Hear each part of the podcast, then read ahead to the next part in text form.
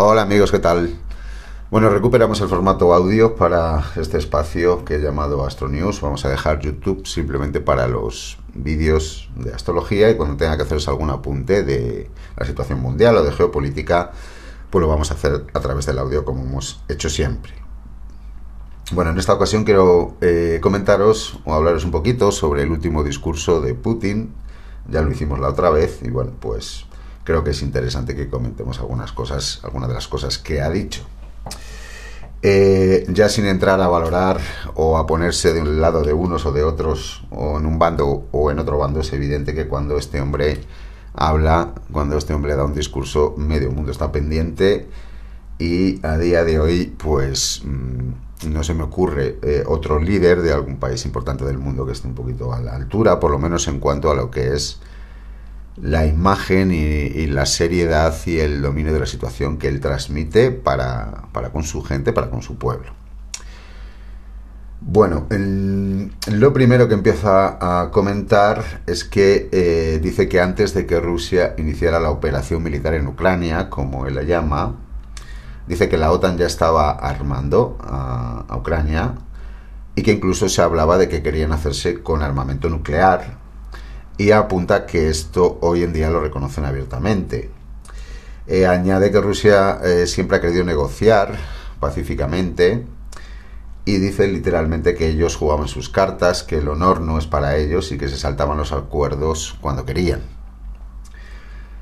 Eh, dice que Occidente está acostumbrado a su hegemonía, que mienten a sus propios ciudadanos y que Rusia solo defiende sus propios intereses y los de su población. Y apunta, y esto es interesante, porque dice que Rusia no quiere que exista un mundo civilizado y un mundo no civilizado. Es decir, deja claro que eh, dentro del concepto de mundo multipolar que puede tener Rusia, es decir, que cada país vaya a lo suyo, de alguna forma, y, conserve su, su, forma de funcionar, su cultura, eh, sus tradiciones y demás, eh, pero deja claro que él no quiere que haya un mundo civilizado y un mundo no civilizado. Es decir, que no quiere que haya primer mundo y, tercer mundo. Es decir, que eh, propone un mundo multipolar, pero en igualdad de condiciones. Dice que Rusia siempre está abierto al diálogo y la seguridad para todos. Y esto lo, lo comenta después de decir que Occidente está acostumbrado a su hegemonía. Es decir, lo que propone Putin realmente es que, bueno, pues lo que hemos hablado aquí un montón de veces, ¿no? Que, que esta gente que maneja el mundo a su antojo y que eh, se forran a, costa de los ciudadanos en prácticamente todos los lugares del planeta, pues están acostumbrados a su hegemonía y simplemente Rusia dice que ellos defienden sus propios intereses, es decir, que en su país no van a entrar. Esto es un poco lo que están diciendo. Y, y esto viene a colación de que, claro, el otro bando, el globalista, lo que quiere es un, nuevo orden mundial donde esté incluido todos los países, ¿no? Entonces, bueno, pues les ha salido un grano mm, muy grande en, Rusia y, bueno, ya sabéis, a día de hoy, pues no solo en Rusia, sino en todos los países que forman parte de los BRICS y en todos los países que están intentando formar parte de los BRICS, y en todos los países que están empezando a ver que formar parte del globalismo a lo mejor no es una buena idea. Y esto ya os puedo asegurar que va a ir de aquí cada vez a más eh, y esperemos que no ocurra ninguna desgracia así mayor porque claro, tener en cuenta que el, bando globalista eh, esta gente que está acostumbrada a su, a su hegemonía desde ni se sabe cuándo, pues no, no, quieren perder ese poder y si se tienen que ir, pues se irán haciendo ruido y todo el daño que puedan y más, algo que ya hemos hablado aquí muchas veces. Pero bueno, vamos a seguir comentando el discurso de Putin. Eh, vuelve a decir que la OTAN cada vez está más cerca de las fronteras de Rusia y añade que los Estados Unidos es el único país que tiene bases militares por todo el mundo. Y bueno, esto es una evidencia. Eh, vuelve a recalcar que Ucrania lleva bombardeando Donbass desde 2014 en contra de todos los, acuerdos de la ONU, que ellos inician la guerra y que Rusia utiliza la fuerza para defenderse. Esto ya lo dijo en el discurso anterior y vuelve a recalcarlo en este. Dice, nosotros defendemos a nuestra gente y nuestra casa. Dice, ellos quieren mandar en todo el mundo, el nuevo orden mundial. Es para mí evidente, cada día más evidente. Y dice, cuantas más armas envíen, más lejos llegaremos. Es decir, que cuanto más armas sigan enviando a Ucrania, eh, más territorio avanzará Rusia en, en la propia Ucrania, ¿no? Eh, pero con vistas a defender pues los territorios mm, que ya son rusos desde estamos hablando pues ya sabéis del Donbass de Lugansk de Donetsk etcétera que, que bueno pues ya ya pasaron a ser rusos tras los referendos que hubo en su día Dice también, quieren convertir un conflicto local en un conflicto global. Esto también es una evidencia, por lo menos en mi opinión. Y dice, pero han visto que derrotar a Rusia en el campo de batalla es imposible. Y esto yo es algo mm, que hemos hablado aquí muchas veces y con lo que yo también estoy de acuerdo. Y añadiría que mm, el bando globalista... Mm, yo, en mi opinión, a día de hoy, no tiene acceso a armamento nuclear. Eso es mm, una opinión personal mía, ¿eh? nada más. Porque de tenerlo, pues a lo mejor Rusia no se pondría tan gallito como se pone, porque la verdad es que si nos ponemos en la piel del otro bando, mm, en este discurso, como en el anterior, que Dios que les está vacilando, realmente les está vacilando. Y si les vacilas porque, bueno, mm, porque lo tiene claro, ¿no? Porque confía mucho en que, en que no van a poder con Rusia. Pero bueno, simplemente estamos analizando el discurso de una persona que no deja de ser un político en este mundo de, locos en el que vivimos, donde ya uno no sabe ni dónde está el bien ni dónde está el mal, ¿no? Pero bueno, seguimos analizando el, el discurso. Dicen, esto aquí vamos a entrar un poco en lo que tiene que ver eh, con el tema, porque mm, fijaros lo que lo que hablan en los medios de comunicación respecto del discurso de Putin, que por eso yo os lo hago llegar, ¿no? ya que no os lo hacen llegar los medios oficiales, eh, bueno, pues para que tengáis un poco, por lo menos dos, dos versiones, ¿no? Fijaros que creo que ha salido, porque yo ya no estoy muy pendiente de los medios oficiales, pero creo que dicen que sí, pues eso, Putin, que sí es, que sí va contra el, el LGTBI y demás, ¿no? Eh, y os voy, a, os voy a comentar lo que ha dicho, simplemente lo que ha dicho al respecto, porque es que no ha hablado del tema ni no ha llegado ni a medio minuto. Pero bueno, lo que ha dicho, claro, eh, Putin lo ve desde el punto de vista de la familia, ¿no? De, valorar y apoyar a la familia, que bueno, pues no deja de ser una visión conservadora de la vida, es la visión que tiene que tienen allí en, Rusia.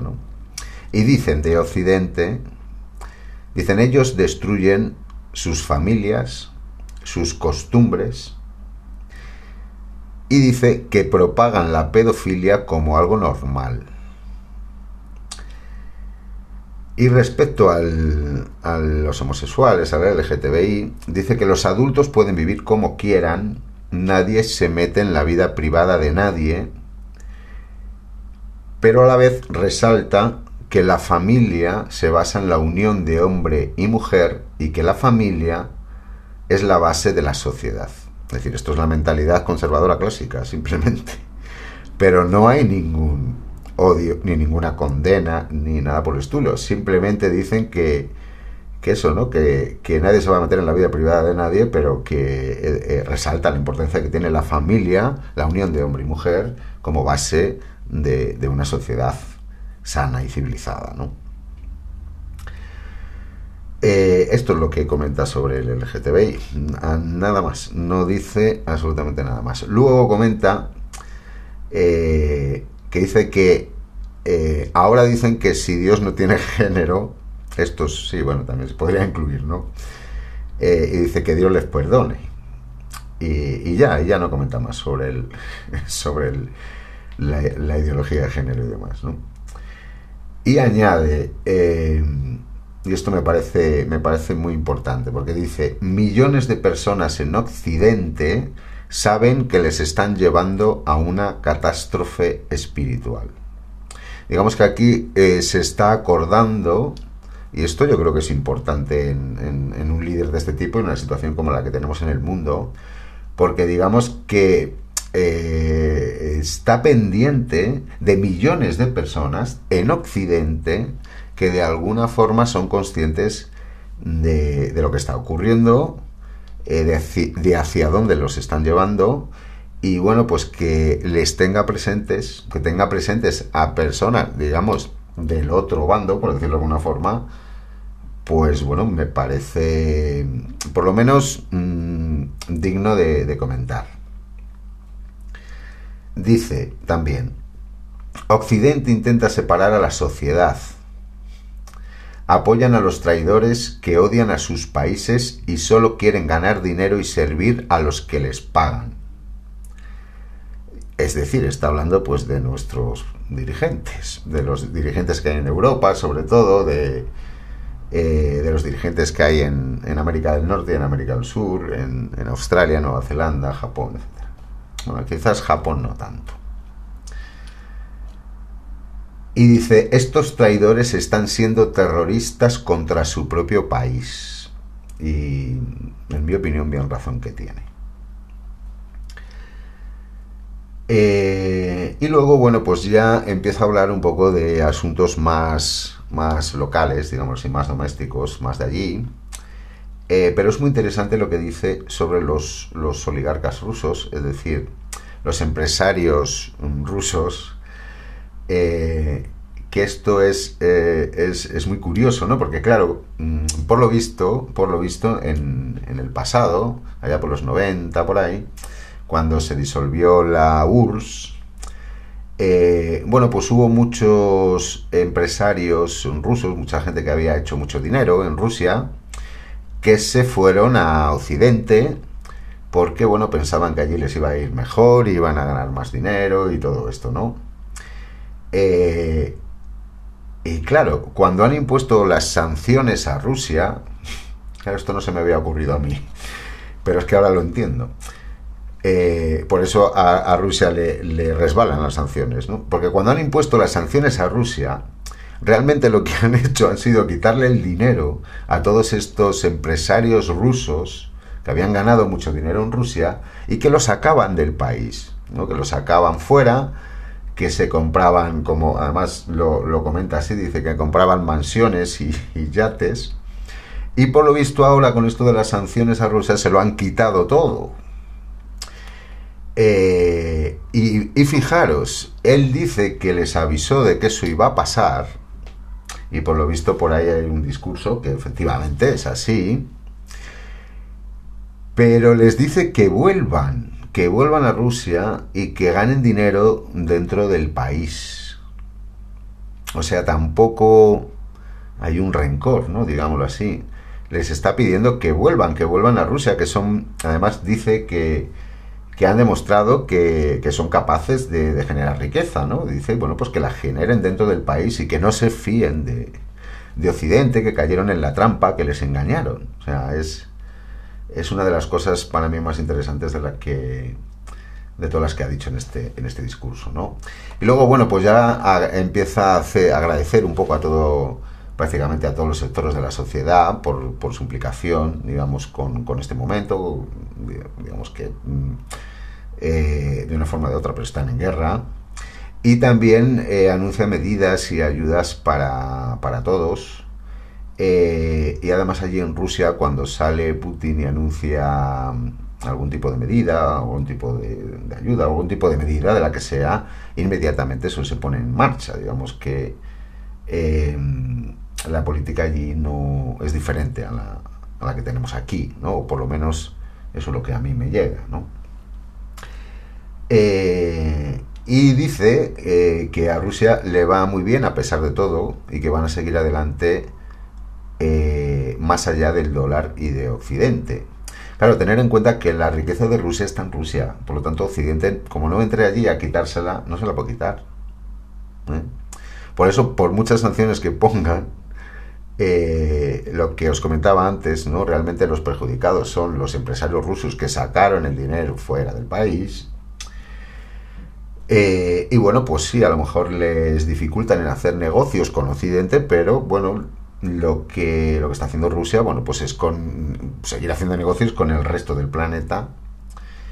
Eh, lo cual además puede venir muy bien para que, bueno, países de, digamos, no tan, no tan ricos, eh, bueno, pues crezcan económicamente. Mm, o sea que, bueno, en ese sentido, mm, a nivel global, mm, quizás puede venir bien, ¿no? Si Rusia se ve obligado a negociar con países, digamos, más pobres, eh, estos países seguramente que tengan un, mayor desarrollo, ¿no? Y es lo que comenta también en el, en el discurso que bueno pues que están abriendo canales de relaciones y de comunicaciones con, con Oriente ¿no? Eh, dice que a pesar de la pandemia y de la guerra que la producción en Rusia está creciendo y para que os hagáis una idea pues por ejemplo en Rusia tiene un 3,7% de paro incluso ha bajado del 4% que había antes de la pandemia creo o en estos años anteriores y ha bajado al 3,7%. O sea, eso compararlo con, con España, por ejemplo. Y teniendo en cuenta que Rusia es gigante, es enorme. Eh, dice, Occidente eh, ha realizado un ataque militar, económico e informativo, dice, pero no han ganado ninguno de los tres frentes, dice, no ganarán. efectivamente, ataque militar, económico e informativo. Dice, las sanciones a Rusia, a Rusia solo son medios para alcanzar unos objetivos y dice, esos objetivos son forzar a sufrir a los ciudadanos, tanto los, de Rusia como los de fuera de Rusia. Eh, y esto, bueno, pues otra de las cosas que hemos hablado aquí un montón de veces, que al, final con la excusa de la, guerra de Ucrania, pues, pues que nos suben todo, Dicen, quieren desestabilizar nuestra sociedad desde dentro, pero nosotros somos mucho más fuertes de lo que se han pensado. Eso es lo que dice.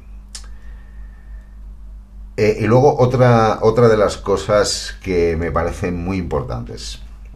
Dice, dice, hay que apoyar a la cultura y a la educación Dice, hay que apoyar la creatividad en el arte y la cultura. Y apunta, la cultura tiene que servir a lo bueno, a la belleza, a la armonía. Tiene que ser una reflexión sobre cuestiones contradictorias de la vida. Todo lo contrario a, a lo que es destrozar la sociedad. Dice, hay que despertar lo mejor del carácter humano. Dice que para eso hay que apoyar el arte y la cultura.